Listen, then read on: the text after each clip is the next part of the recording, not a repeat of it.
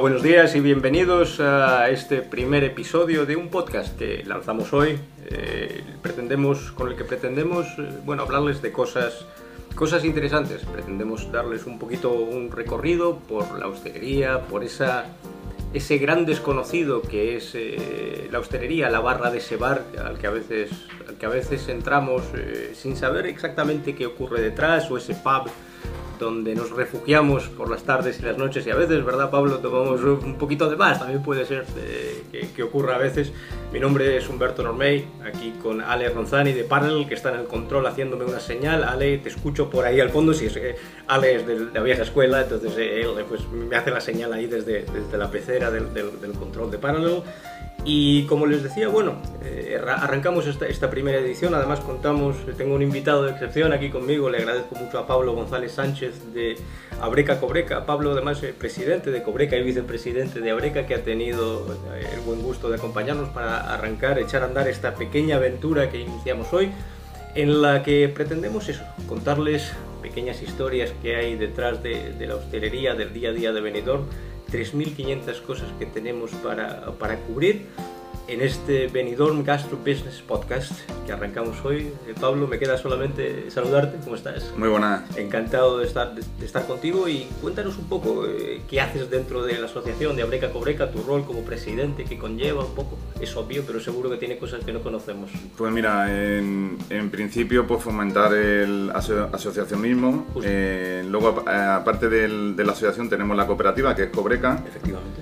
Entonces lo que hacemos con la idea de, Cobreca es eh, la unión eh, hace la fuerza. Entonces eh, de cara a los proveedores lo que hacemos es negociar, negociar productos con proveedores, unos buenos servicios y que, ten, y que tengamos los precios más competitivos de, de todo el mercado. Importante.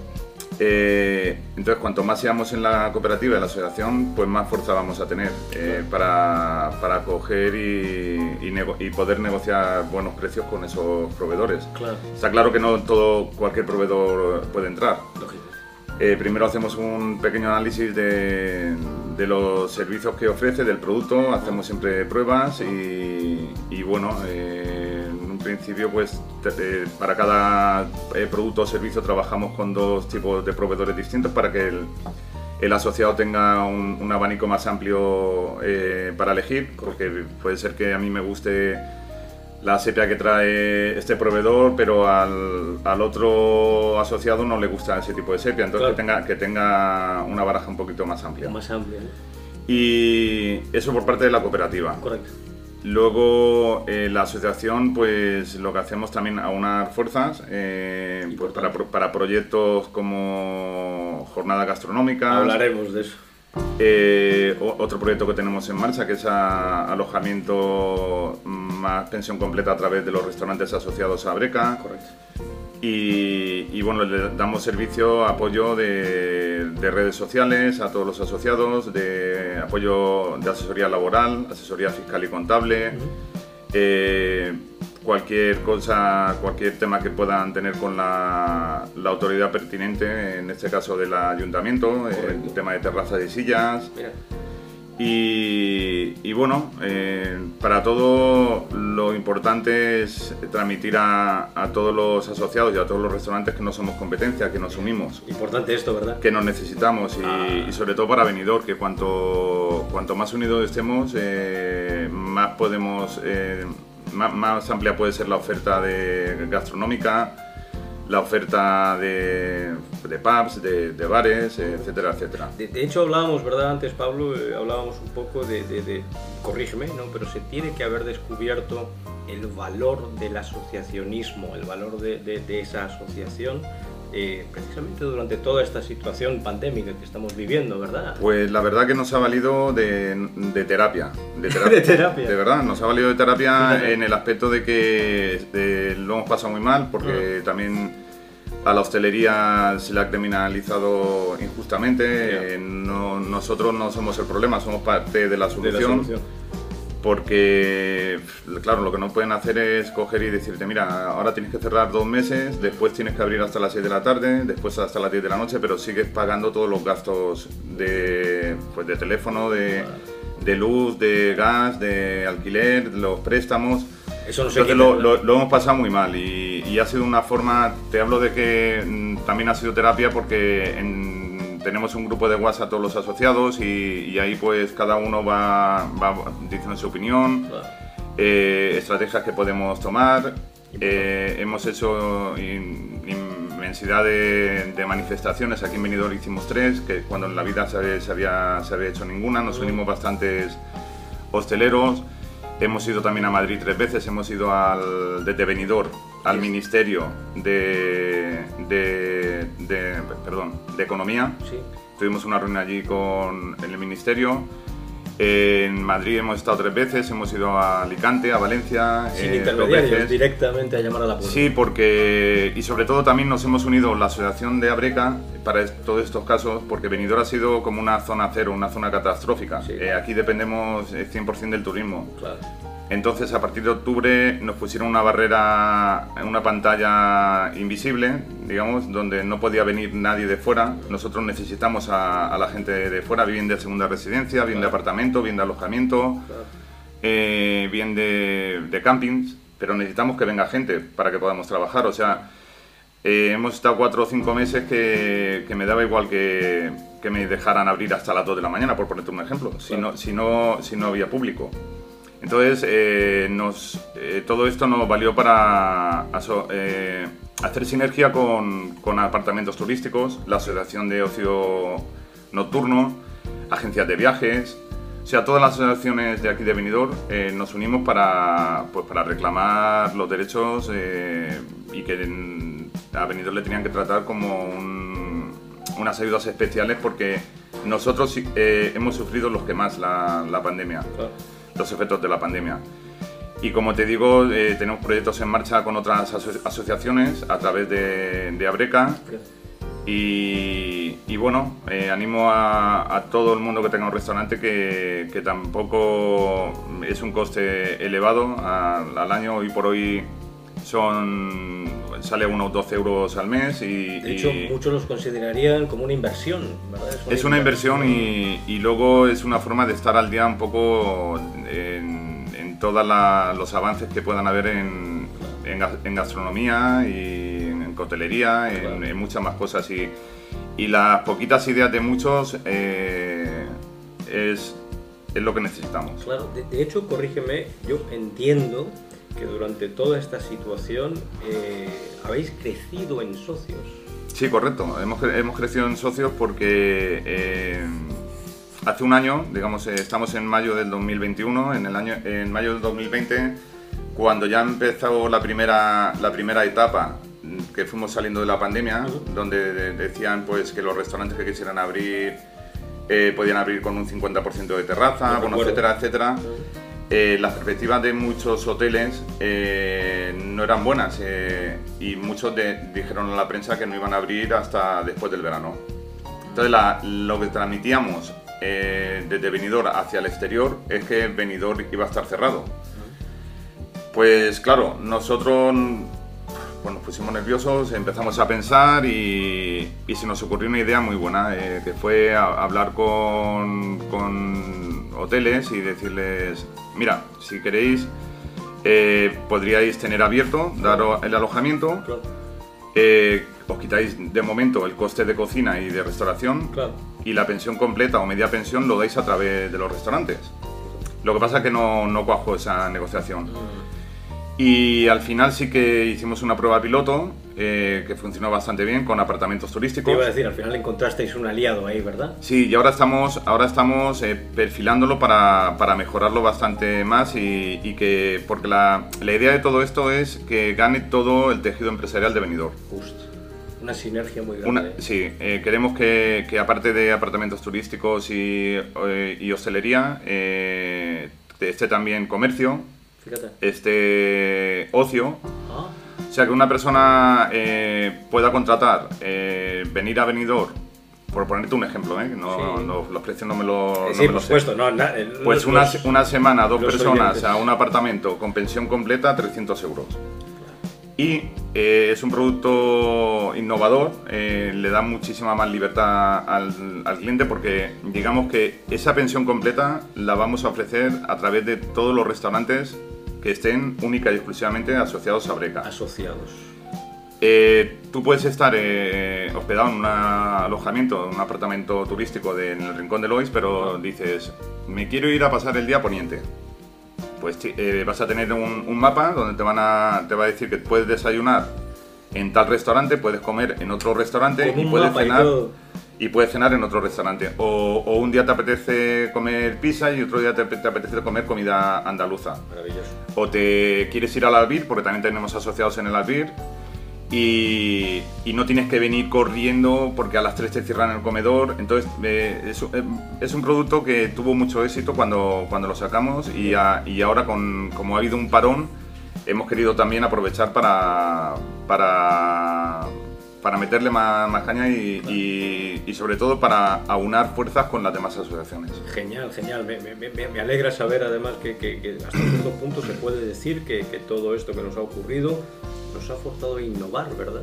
Nos, sí. ha, nos ha forzado a sacar de esa, de esa, de esa flaqueza eh, fuerza y, ir hacia adelante innovando y creando valor. De todas formas, una, pregunta, aprovechando, mencionabas antes eh, salir, saliendo, ¿no? que estamos saliendo, estamos eh, empezando a salir.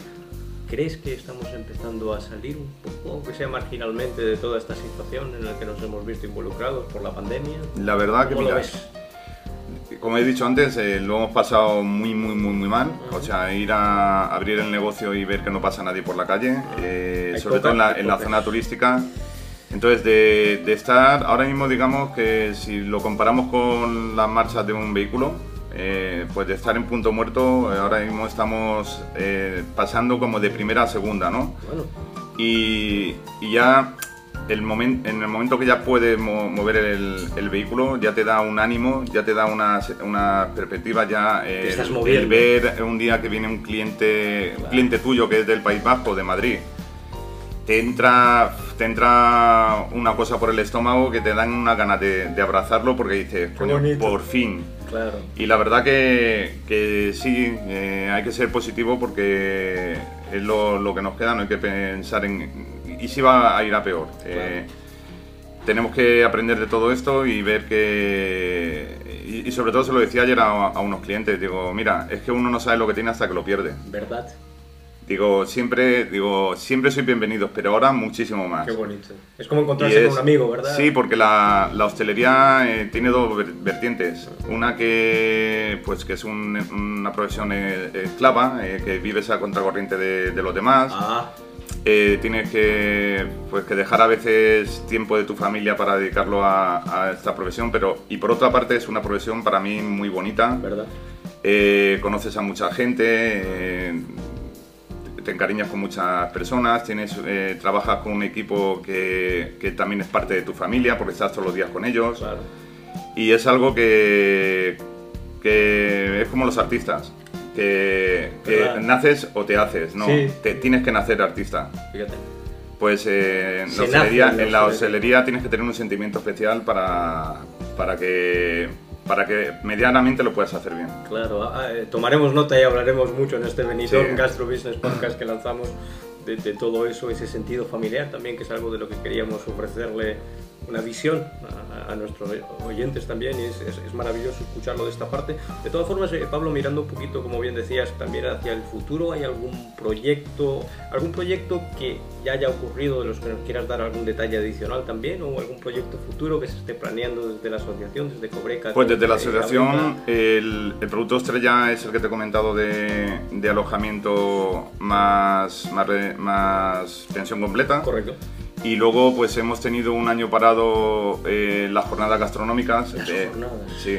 Cuéntame. Eh, las jornadas gastronómicas también es una forma de, de unir sinergia entre todos los asociados. Eh, hoy por hoy teníamos cinco, creo que eran cinco jornadas gastronómicas. Tenemos las jornadas de la cuchara, que bueno, siempre duraban entre 7 o 10 días. 7 o 10 días y cada día pues teníamos el, el, restaurante que se quería apuntar a estas jornadas tenía que ofrecer un, un menú distinto eh, estaba valorado en 20 euros. En, eh, te hablo de, de entonces, eh, que a lo mejor cambia, cambia Sí, el por precio. supuesto, son cosas, son cosas. Y luego era una forma también de, eh, porque muchos, muchos platos de cuchara eh, se exigía que por lo menos eh, una parte de, de esos platos fueran autóctonos y de la comunidad valenciana. Entonces era una forma de. De ofrecer eh, al cliente, de, al turista nacional Correcto, o internacional eh, que conociese la, la gastronomía de, de la tierra. correcto. Luego teníamos la jornada del atún, que también eh, se, se traía de, pues normalmente de un tipo de, un tipo de atún que eh, por- hoy por hoy es de los mejores, de las mejores razas de, de atún que hay. Una joya gastronómica. Sí. Y, y también se hacían, lo que no me acuerdo, creo que se hacían por, por junio o por septiembre. Luego teníamos la jornada de la tapa y el pincho. Se hacía hay- por junio y por septiembre. por junio o septiembre, uno, uno de los dos. Correcto. Lo, no, no, no me haga Sí, mucho caso porque a- a- eh, es ojo, que ha ojo. pasado ya un año Ha y pasado tiempo, y, ¿verdad? Y luego la- las jornadas de la tapa y el pincho, eso sí que lo solíamos hacer a mediados de junio, antes de que, antes de que empezase eh, la temporada fuerte de, verano. Y la tapa y el pincho como era, era un concurso, digamos. Y tenía más, más participación, volumen más de participación, porque era pues como me- ponerte en, en un torneo y decir, mira, yo voy a... Y nos ayudaba pues a, al competir, quieras o no, eh, te da... Te da por pensar a, Sí, ver, ¿verdad? a ver cómo puedes mejorar esta Claro, tapa, claro. cómo puedes mejorar este, este pincho. Y era un concurso que tenía tres premios, uno que, que lo valoraba el cliente, el cliente era el que decía, quiero que, que este restaurante tenga una valoración de, de- de- de un 10, el otro de 9 y otro de 8. Fíjate, el propio el usuario. El usuario. Y, y luego había, por otra parte, una- un jurado que daba dos premios a dos tipos de tapa distintas. Una a la tradicional y otra a la original. Y tenía, eh, ha tenido muchísimo éxito porque se apuntaban bastantes restaurantes y, y era una forma también de darte a conocer ¿no? a, a gente que nunca ha ido a tu restaurante. Eh, tú eh, veían que estabas en el folleto y decían, pues mira, vamos a probar esta tapa en la... pues, Bueno, en, Sí. en cualquier restaurante, no quiero En- poner, decir ninguno por no hacer En alguno de publicidad. los participantes. Y bueno, y eh, si no recuerdo mal, creo que era tapa y pin- eh, o sea, tapa y vino. Eh, no sé si eran 2.50 o una cosa así. Ajá.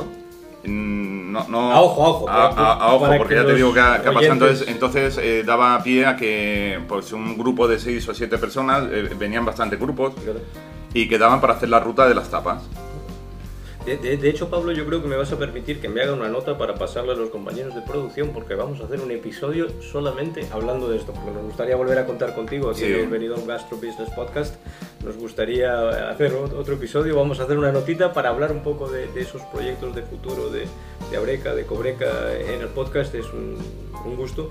Y, y bueno, me queda solamente agradecerte que hayas tenido la inmensa amabilidad de apoyarnos y ayudarnos a lanzar este pequeño esfuerzo que iniciamos hoy. Muchísimas gracias por haberte acercado. Gracias a vosotros por, por innovar, porque toda innovación es eh, buena para, para cualquier tipo de producto, servicio o- y sobre todo para nosotros, para la hostelería. Esa es la intención con la que lo hacemos, tanto, bueno, servidor aquí Humberto Normey desde la parte frontal del micrófono como el equipo de Parallel Studios al que le voy a dar un saludo especial a Ale que sigue ahí, sigues ahí Ale, si veo me hace una señal tipo papal, Ale Ronzani de Parallel Studios y nos queda solamente pues eso, eh, agradecerles que nos hayan acompañado y despedirnos hasta la próxima, gracias por estar con nosotros. Gracias.